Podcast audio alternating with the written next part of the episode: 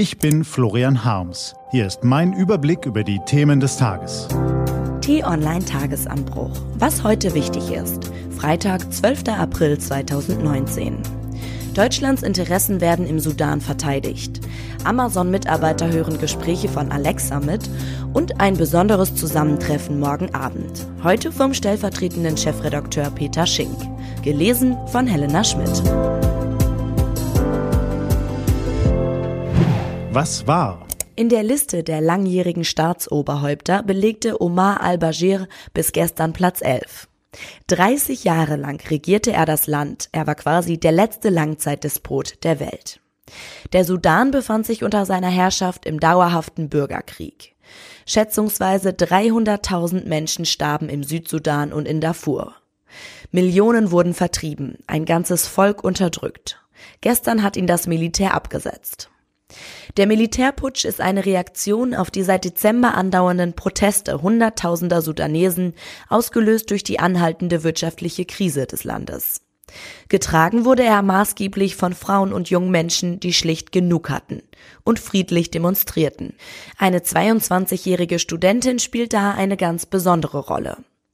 Was zunächst ein großer Erfolg zu sein scheint, lässt sich aus zwei ganz unterschiedlichen Blickwinkeln betrachten. Erstens, al-Bashir ist das weltweit erste und einzige Staatsoberhaupt, gegen den zwei Haftbefehle des Internationalen Gerichtshofs in Den Haag vorliegen. Wegen Verbrechen gegen die Menschlichkeit, Völkermord und Kriegsverbrechen. Diese konnten seit mehr als zehn Jahren nicht vollstreckt werden, aus unterschiedlichen Gründen. Aus westlicher Sicht hofft Peter Schink, dass die Putschisten sich durchringen können, ihn bald auszuliefern. Es wäre ein wichtiger Sieg für die internationale Rechtsprechung. Zweitens, die Sudanesen, die auf einen Wandel im Land hoffen, interessiert das nur am Rande. Denn die neuen Machthaber sind zugleich die Alten. Übergangspräsident Awad ibn Nuf war bislang Verteidigungsminister und ein enger Vertrauter al-Bashirs. Im Darfur-Konflikt spielte Ibn Nuf eine entscheidende Rolle. In ersten Reaktionen auf Twitter zeigen sich viele Sudanesen erleichtert über den Machtwechsel, aber zugleich auch enttäuscht. Immerhin, alle politischen Gefangenen will das Militär freilassen und in zwei Jahren Wahlen abhalten.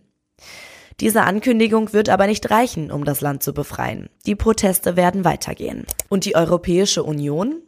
Unsere Rolle ist klar.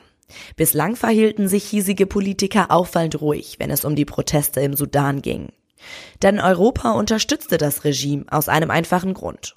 Sudan ist das Land im Osten Afrikas, das als Durchgangsland für Flüchtlinge aus dem gesamten Süden des Kontinents eine entscheidende Rolle spielt. So zum Beispiel für Menschen aus Eritrea und Somalia. Da galt für die EU ein einfaches diplomatisches Prinzip.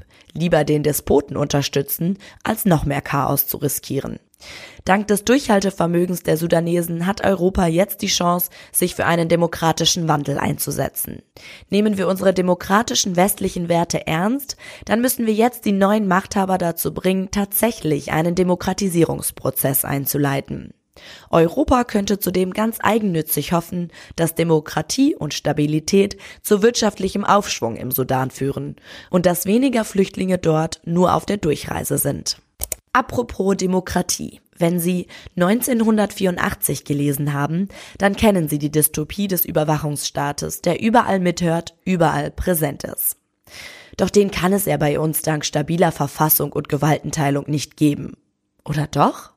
Technisch sind wir jedenfalls soweit. Amazon gestand gestern ein, dass Mitarbeiter täglich tausende Gespräche von Alexa mithören. Man darf davon ausgehen, dass Apple und Google bei ihren Systemen Gleiches tun. Natürlich nur, um die Technik zu verbessern, versteht sich. Zwar braucht es hierzulande einen richterlichen Beschluss, um solche Gespräche auch von Staatswegen nutzen zu können, aber die Ermittlungsbehörden waren da bislang nicht zimperlich. Überwachung per Alexa ist da mehr als eine bloße Theorie. Peter Schink wartet jetzt auf den ersten Fall, der aufgeklärt wird, weil Amazon mitgehört hat. Big Brother is watching you. Was steht an? Die T-Online-Redaktion blickt für Sie heute unter anderem auf diese Themen. Die CDU-Vorsitzende Annegret Kramp-Karrenbauer tritt im Europawahlkampf auf. Und zwar zusammen mit Friedrich Merz. Und am Sonntag wird es historisch. In Shanghai steigt der 1000. Grand Prix der Formel 1. Tobias Ruf aus der T-Online-Redaktion blickt auf die Highlights aus 999 Rennen zurück. Diese und andere Nachrichten, Analysen, Interviews und Kolumnen gibt's den ganzen Tag auf t-online.de. Das war der T-Online-Tagesanbruch vom 12. April 2019. Produziert vom Online-Radio- und Podcast-Anbieter Detektor FM. Morgen gibt's den Tagesanbruch am Wochenende mit dem Rückblick auf die wichtigsten Themen der Woche und dem Ausblick auf das, was kommt. Ich wünsche Ihnen einen frohen Tag. Ihr Florian Harms.